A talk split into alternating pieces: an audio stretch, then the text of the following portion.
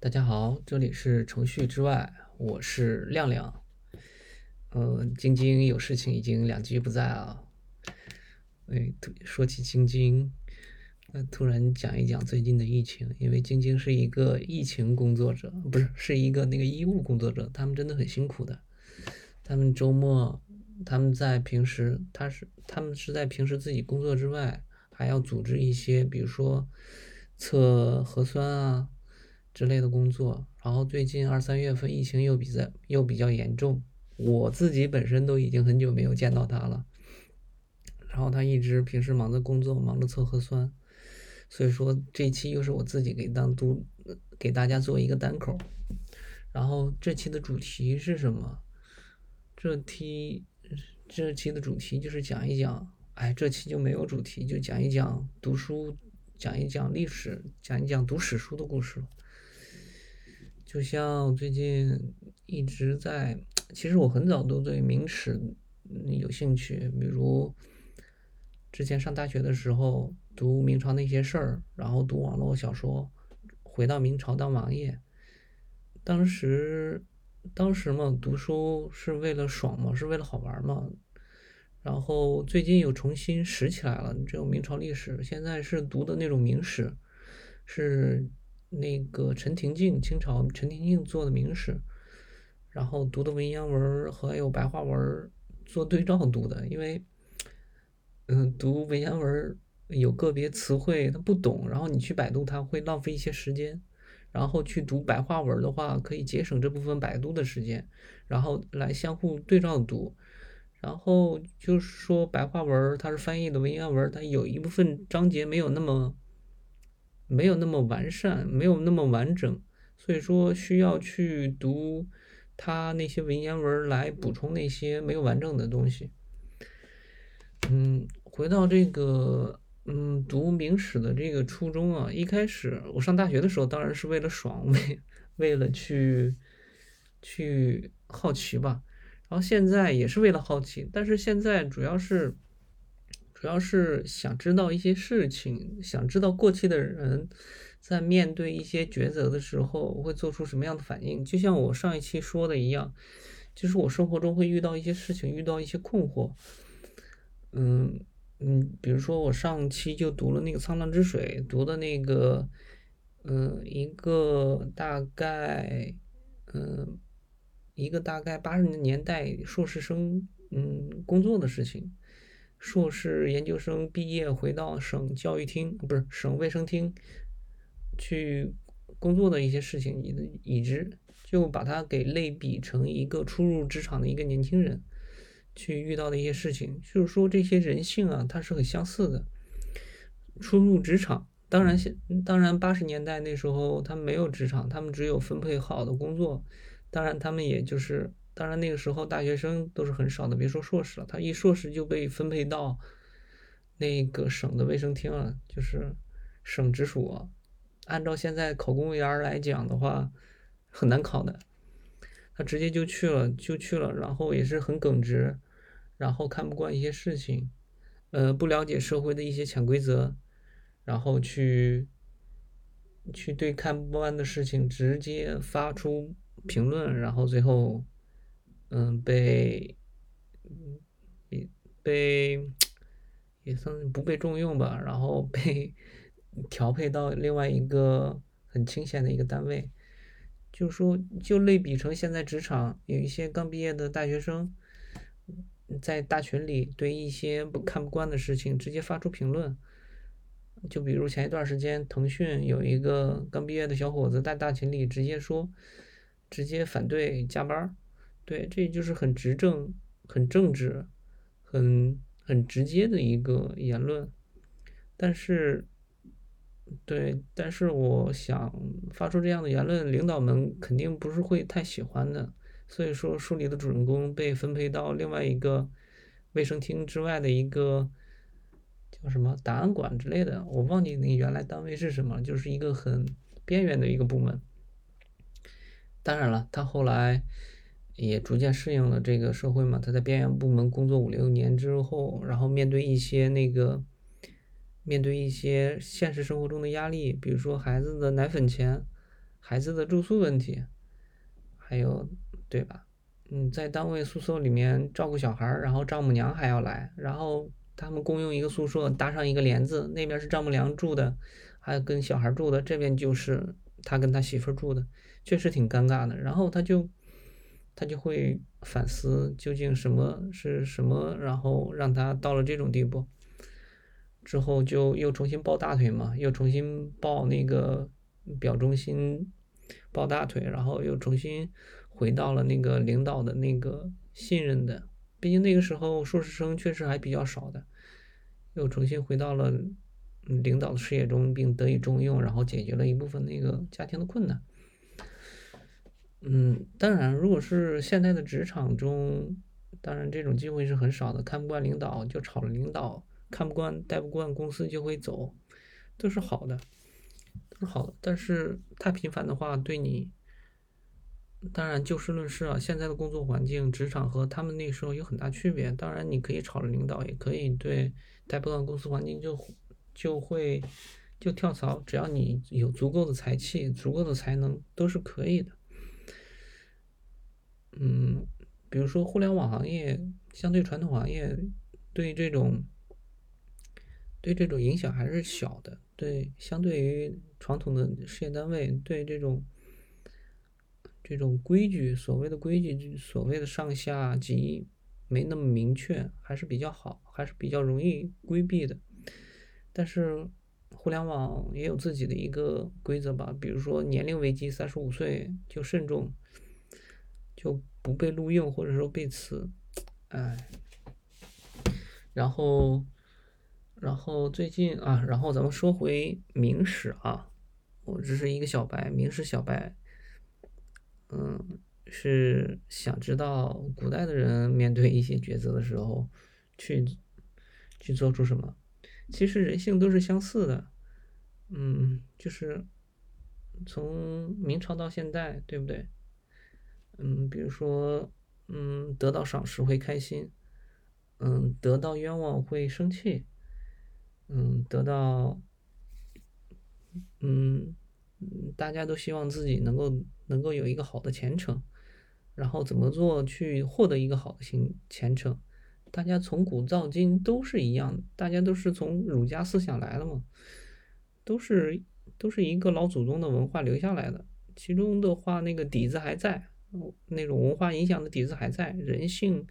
还有人生所追求的那个东西，大部分都是应该一致的，就是。俗话讲就是升官发财，啊，不俗话讲就是希望能够成为栋梁，然后这个影响一直都一直都在。我觉得社会中大部分的年轻人都是这样的，只有极少部分是看开了，人间不值得。但是就算人间不值得，他也会在工作的，这也是比较少少数的一部分。然后我重点读的是那个。靖难之靖难之之役前后，就是那个，嗯，就是靖难之役前后，就是明成祖那个朱棣，还有那个明仁宗、明宣宗，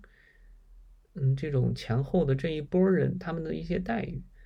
比如说靖难之役前的那些建文帝的大臣，他们在靖难之役中会有是一些什么表现？然后他们这些人因为他的表现发生了什么样的一些人生轨迹？这是我比较喜欢探究的，嗯，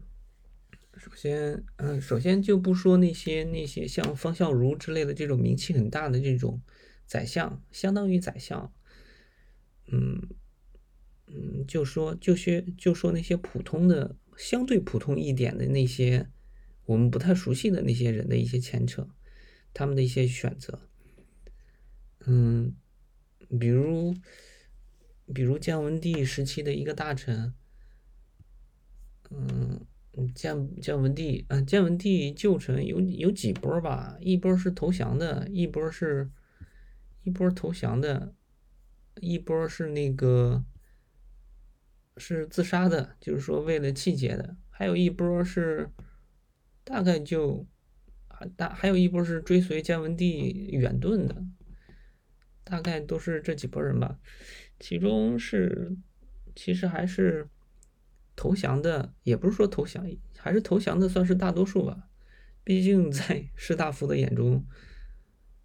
他们有很多现实的考虑吧，自己的家族。当然，士大夫眼中虽然说都姓朱嘛，明成祖朱棣还有建文帝都姓朱嘛，他们自己家的人都可以做一个，他们自己大多数选择都是唐的，包括那些嗯六部的人，嗯这种六部六部的那些尚书啊、侍郎啊、给事中啊，他们的一些角色。就比如说那个，比如说那个，嗯，如常，对，这个人是，这个人是在建文帝的时候就做了一个很大的官了，就是那个叫什么是建文的一个旧尚书，我忘记是户部尚书还是。还是一个什么尚书了？当然，他后来，嗯，他投降，当然他也不算是投降吧。但是在燕王入京之后，他也是受到了很大的一个优待。他属于这波人里面做官是做的比较大的，然后刚开始待遇是比较好。当然，他也提拔了一些很多人，这些人很多人之后都在仁宗的时候，仁宗还有宣宗的时候得到了很大的一些重用。但是如常这个人，他。本身的待遇，他本身的际遇却没有那么好。他，他，嗯，他是因为什么被弹劾呢？他做旧尚书有一件事特别扯，就是经过王室的时候，经过王室封地的时候，就是藩王封地的时候，没有被拜拜谒，然后因为这个原因被弹，被弹劾了。所以说，被弹劾之后，然后。然后那个成祖要，要要要要召见他，然后他就自杀了。对，对，这种见闻旧臣中自杀的，嗯，因为什么弹劾他？还有说是一些建文建文帝改制，他参与了建文帝的改制，然后建文帝这些改制，然后就在成祖这一朝的中受到了很大的一些非议或者是诟病，然后他就会因为这个事情，然后遭到弹劾。遭到弹弹劾，遭到弹劾，然后后来又因为经过那个封王藩王的一个封地，没有拜没有拜见他们，然后被弹劾，然后就获罪，然后他就自杀了，就是说经济而亡，就是说明朝的官员中有一部分是就是敏感的那种，就是他们那些心理比较敏感的那些人，他们就会真的是被吓死的，特别是郁郁而终。吓死的，这种这种吓死，可能这种体会，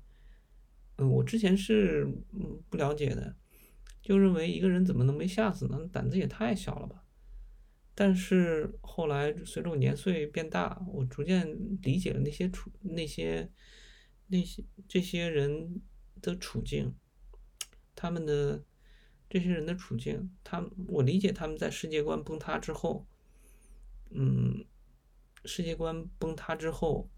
然后维系着，一方面维系着自己的家族，一方面维系着他们一些他原先的一些世世界观，然后一方面还会被获罪，这种他们那种痛，我理解的，他们自杀。当当然，这种不是那种很迂腐的自杀，是说的那种，因为，嗯，因为一些很扯的事情被罢官、被弹劾，然后。然后被获罪，然后自杀的。当然有一些大儒，嗯，就是在，嗯，在成宗继位的时候直接就自杀了，因为他们要向皇帝表忠心嘛。这一波人，这一波人当然好像没有做的很大的官，嗯，跟随建文帝跑的那些人都是他们的一些近臣，就是中书舍下类似于这样的臣跑的。当然，当然那个，当然类似于还有建文帝旧臣，还有还有自杀的，有一些那个，比如，嗯，还有还有就是很死的，莫名其妙的，嗯，对，嗯，就是方斌吧，还有一个叫方斌的人。嗯，方斌呢，他是怎么样？他也是参与了建文帝改制，然后这方面遭到遭到这方面遭到了那个当时朝廷的一个非议吧。他也是官做的很大，当的兵部尚书吧。他因为什么下诏狱呢？他是因为反对明成祖出兵。明成祖那时候最后一次出兵的时候，国家已经没钱了。他他作为兵部尚书，是反对明成祖出，然后。出征的，然后就被下狱了，然后被下狱之后，然后他是可能作为建文帝旧臣吧，可能心里会很敏感。史书史书上他也是记载他做机敏，可能机敏的人天生疑心就重嘛，然后他当场就自杀了，在他那个办公区域的后院儿，在他办公室后院自杀了。对，如果他活着的话，如果他能，当然。被下狱的有很多人是在狱中死的，是有很多人是在是在狱中之前自杀的。如果他能撑到最后的话，他的成就也不会小的。他本身很有才能，嗯，他本身很有才能，他本身然后官做的很大，然后然后跟他相同资历的，嗯嗯下狱的那批人被明成祖下狱的人，明成仁宗、宣宗即位之后。他们都获得了明宗、宣宗的那个那个什么信任吧？之后，他们的家族、他们的事业发展很好，他们的家族也受益。然后他确实就死了。所以说，现在社会上流行一句话叫什么“钝感力”。所以说，钝感力是什么呢？嗯，所以说，钝感力就是说你不能像方斌这样去。去得到一个，就是说领导说你几句话，或者说甚至要把你下监狱了，但是你本身确实是作为建文帝的旧臣被猜忌，但是你也不应该自杀，这确实是还是要这个做法还是值得那个，还是我还是我觉得还是有很大很大改进地方的。嗯，就比如类比于现在的现在的工作环境，你的领导说你一句两句，怎么了，对不对？就当然是现在的职场环境啊，要有钝感力，就是被人说一两句没关系的，这种这种没关系是指你内心足够强大，不要往心里去。嗯，当然了，现在互联网公司或者说现在整个职场环境比之前八九十年代好太多，因为之前的领导，你的直属领导可能会会是那个决定你一辈子命运的人，因为都是一些大的企业、大的国企、大的央企、大的工厂，可能你的同事就是你三四十三之后三四十年相处的同事，你的上级可能也是你之后几十年的上级。可以说他的话会影会影响你之后几十年，嗯嗯，现在没有那么严重。当然，现在你可能年轻人一份工作，如果是在这种呃新的这种私人企业里面，你可能一份工作干个两三年、三四年、四五年，你就会跳槽，为了更更好的薪资，为了更好的待遇。所以说，所以说这个上级对下级的这个影响力在减弱，但是他。他说的话，你可以可以进行反驳，但但是你不要让他对你自己的影响太大。对，你看史书，就像明史上，对，好多大臣就是被下监狱关监狱而已，又没有说要，况且还有，况且之后，嗯，就像那个，就像那个。那个，比如说仁宗的时候，就是仁宗，就是朱棣，朱棣的太子仁宗，他没没成仁宗，没继位的时候，东宫一大批人都被那个朱棣，都被那个朱朱棣，嗯，都关到关到那个牢狱里去了。他们有的人多的关了十来年呢。十来十来年的牢狱生活，但是之后他们受他们之后这些人十来年的牢狱生活没有死掉的这些人，在仁宗和宣宗即位的时候对他们都很好，可以说，对，可能也是一种基于一种补偿或者说一种什么机制吧，对他们很好，所以说，所以说活得久才是最重要的，不是说吗？有三个说，有那个郭德纲说过一句话，嗯，三三个说相声的之前互相骂街，互相骂街，互相拆台，过了几十年后，有两个说相声的死了，最后的那一个说相声的就成大师了。这个世界就是这样的，可能终极要素就是你要活得长，要苟得要苟得住。对，然后其实还有一个人比较有意思啊，就是说，但朱棣朱棣他还为燕王的时候，他的封地是在北京嘛？北京，嗯，封地是在北京。然后其中有一个人啊，有一个人非常有意思，嗯，有一个人叫郑次。郑次他之前是在北平，也就是燕王的封地做过一个官儿，是这官儿不大，但是呢，嗯，这个官儿不大，但是呢，他在北平跟燕王，也就是说朱棣共过事儿，然后对这个朱棣很信任，不是很不是很信任，就是很恭敬。这个恭敬具体到恭敬到什么程度，恭敬到什么程度，我不知道，究竟有没有在。呃，有没有在北平的时候就投靠了这个燕王？这个史书上也没说清楚。反正就是史，反正明史上说是对那个朱棣很恭敬。但是后来呢，这哥们儿就是那个叫，嗯，就是这哥们儿，就是叫郑次的这哥们儿，在河南还跟燕王。嗯，兑现过，是因为燕王从从北向南下嘛，南下在，然后郑次就在河南奉命跟阻击燕王，他们俩还在战场上相见过，然后就是这哥们儿，这就哥们儿，就是这哥们儿在那个，在朱棣拿下南京之后，然后入朝当皇帝之后，居然过得还不错，我我觉得这哥们儿情商是很高。当他在北平跟共事的时候，应该对朱棣挺好，或者说很尊敬他，情商很高。要不然，对不对？在战场上相见过，然后互相打过，然后，然后过得还不错，然后，然后居然还升官了。然后皇帝待他，就是朱棣待他，嗯，不错。然后死后是厚葬，对，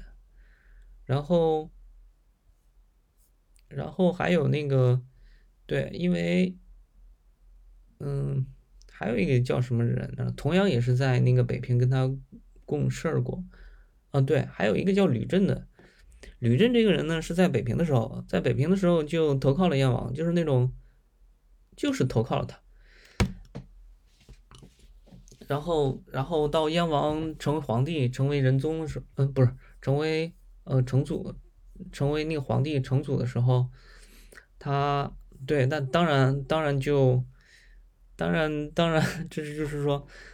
投靠的早嘛，资历老嘛，然后当然高官厚禄了。但是这哥们儿好像，嗯，那个有点没有底线。嗯，怎么说没有底线呢？就是说他可能，就是说，就说不识大体，史史书上说不识大体，可能是。也有可能是那个什么嘛，投靠的那个燕王早，然后资历老，然后什么什么意思都会以那个朱棣为先，就是有一个就是讲了一个故事，明史上讲了一个故事，他手底下有个官儿，有个官儿叫那个梁潜，叫梁潜，然后之前吕震。嗯，这个梁潜在他手底下当官，然后之前吕震出过一个政策，就是说，当时的话有一些奏章，奏章的话，这个事儿是什么事儿呢？就是当时当时吕震提议有一个制度，制度的话就是有一些奏章先靠，就是朱棣在位的时候，然后太子监国嘛，朱棣在北方，那时候还没有迁都，然后吕震就有一个建议，就是说。凡是有奏折，然后先先给太子进行批示，然后因为南京到北京有一段路嘛，然后过一段时间，就是说这些批示的奏折大概一个星期或者一个月，然后再统一发给北京，让一让那个当时的皇帝嘛，就是朱棣审阅。这时候仁宗皇帝还在南京，就是监国。然后到后来你知道吧？后来可能这就是这个制度，这个条例，当时的皇帝朱棣是同意的。然后后来，后来这个朱棣反悔了，当然后这个朱棣反悔了，他面子上也不能直接说啊我做错了，这个他反悔了，然后中间这个时间差嘛，会影响那个皇帝做一些决策，他也会担心那个燕王，嗯，担心那个太子仁宗皇帝，嗯，会做大做强，因为这些奏折。就是说要搁到一个月嘛，要在那个也就在南京，也就是在太子底下压一个月才会统一送到燕王燕王送到那个皇帝朱棣手里，然后这这样的话很多事情就来不及处理，然后就会造成很大的操作空间，然后朱棣就会怀疑这个他的太子是不是搞小朝廷啊，是不是要反对他呀？然后这个制度当时是朱棣同意过的，后来他反悔了。反悔了，然后他又不能说我做错了，我那时候决做决策决决策错了，然后就问李振，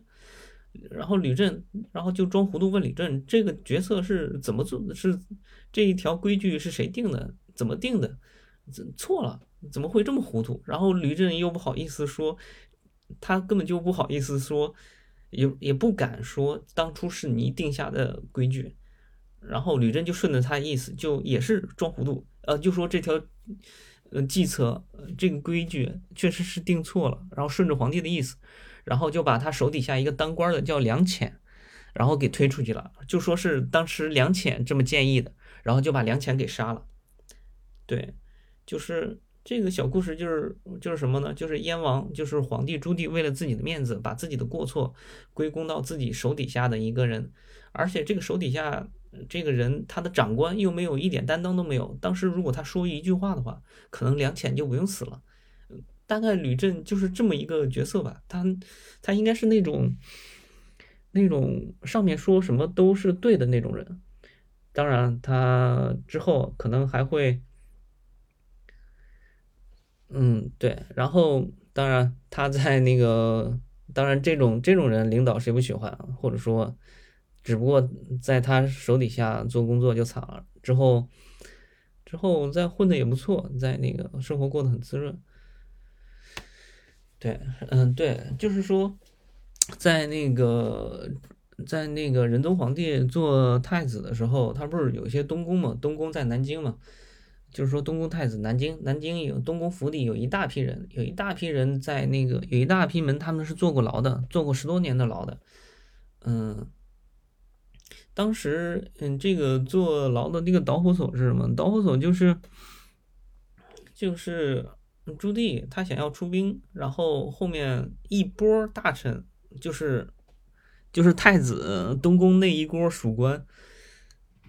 都反对出兵，然后他一怒之下就把 全部那个几乎全部的那个太子属官，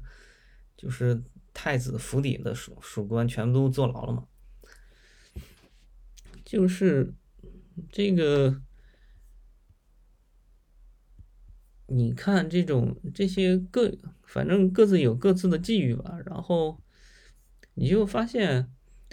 嗯，你把它带入到自己所遇到遇到的困难，带入到自己的日常生活中。你如果说把它带入到职场，这确实是是有职场中相通的地方的。对，还有一个不好的一点就是，古代的皇帝伴君如伴虎，就是说。首先，你在明朝，明朝你如果当那个大臣，或者当个当四品以上的官儿吧，你一方面要要在情感上顺从皇帝，这个情感上是指，嗯，天地君亲师嘛，就是说无论怎么说，皇帝都是对的，就是你要从里面去顺从他，情感上去顺从他。另外一个方面，当然是一些纪律了，纪律上你当然不能犯了。就算你纪律犯了纪律，嗯，纪律肯定是遵遵守的，这是两方面的一些制约吧。一个是皇帝的喜好，一个就是他那个王朝的王朝的那个法度。这两条的话很难你一条都不犯的，因为伴君如伴虎，皇帝的脾气、皇帝的喜好是很难琢磨不定的。他可能上一上一次开心，下一次就不开心。不开心的话，你就那个什么了。我看有很多。明朝有明朝有那个有有几个人啊，就那个比较当时一个大臣，大臣叫谢晋，啊，那个字是读晋吧？当时也是很出名的，就是当时太宗太宗太祖在的时候，就是朱元璋在的时候就很宠他，当时就是那个著名的，嗯，太宗问他谁能够，就是谁能够，哎，不对，是那个成祖，太祖的时候就很受宠，很受宠的。然后之后，但是谢晋这个人比较比较直吧，比较直爽。然后太子当时就就说，我我跟你恩同父子，但是你现在太太年轻，需要需要再加十年，十年后定定当重用你，就是十年后。然后这谢晋就被贬回家了，被贬回家了八年。他在回家八年，就是太祖有意去磨砺他的性子，就是这个人太执政，什么话都说，不管太祖或者其他人挂不挂得住。这个太祖已经很宠他了，太祖亲口对他说他们恩同父子。然后成祖的时候，嗯，成祖的时候他比较出名的一段就是说，就是朱棣问他，就是说太子。还有那个汉王，谁更适合当那个？谁和更适合当太子？然后他回答了一句“好圣孙”。这个著名的典故就是他，就是他，就是他，他对出来的嘛。然后后来，后来怎么说呢？后来是被那个，后来是因为被汉王栽赃陷害嘛，因为他就是跳出来，旗帜鲜明的支持太子即位，然后后来被。汉王陷害入狱嘛，后来被后来被杀死在监狱中了嘛。对，就像，然后就是说这种你很难去，就是说皇帝的喜好他是捉摸不定的，他是高高在上的，你当大臣很难的。如果说放在现在的这个，放在现在的职场中，上下级的关系，你类比于皇帝和大臣的关系。这种是有点过，但是中间会有相似的地方。对啊，有的时候你的上级他的喜好或者也是不确定的。你怎么样去？一方面你要从，嗯，一方面你要，你要不能光不仅不仅仅光去顺从他，从他的那个喜好上顺从他。你还要去干一些事情，还有一个哥们儿叫张信，就是因为开会的时候自己病了，说不去，然后就被就被降官职了，就被那个朱棣降官了。对，这这种，对啊，皇帝的脸面很重要，这种就是比现在的职场环境好太多。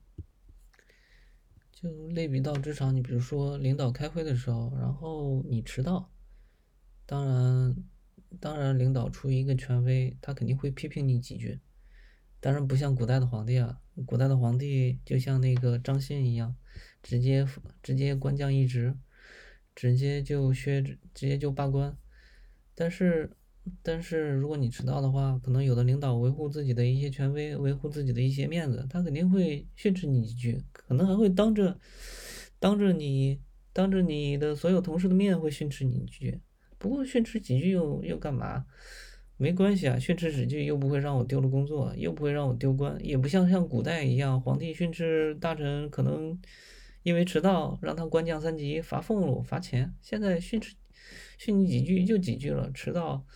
迟到就迟到。虽然说这个迟到这个习惯不好，但是说几句又没啥，所以说心理强大就好。但是张信这个哥们儿不是不是被说对。这哥们儿，这哥们儿是什么？张信这个哥们儿，嗯，哎，反正是这个哥们儿是在怎么说来着？是功高莫过于救主。他是在那个在北平的时候，他是那个是可以说他把那个他是朱棣的救命恩人吧。就是说，这个故事是因为当时建文帝，建文帝当时有，当时有几个，他这是，就是说朱棣反的一个导火索是什么？导火索是建文帝，然后密谋，密谋就是当时的一个北平的一个叫北平的一个守卫，几两个两个守卫官，北平的一个叫什么？一个叫。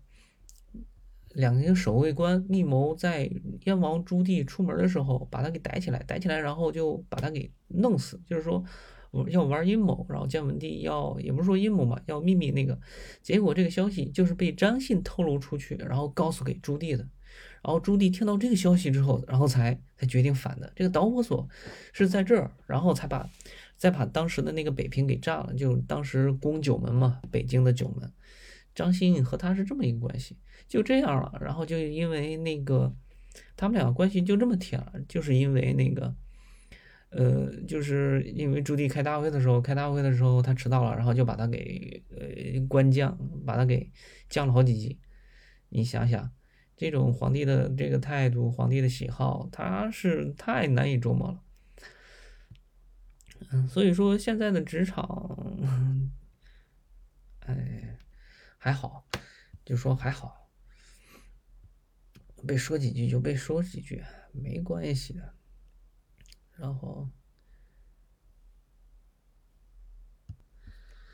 好，谢谢大家继续收听这个程序之外。嗯，今天时间也差不多了，反正我自己觉得我说的很开心。希望有一些朋友或者志同道合的朋友能够，如果说有一些我们之间有一些共鸣，或者有某一句话、某一两句话能够带带给你有一些启发或者鼓励到你，我就感觉很开心了。然后也谢谢大家的继续支持，我也会争取之后一周出一期。然后好的，今天就暂时这样，谢谢大家，再见。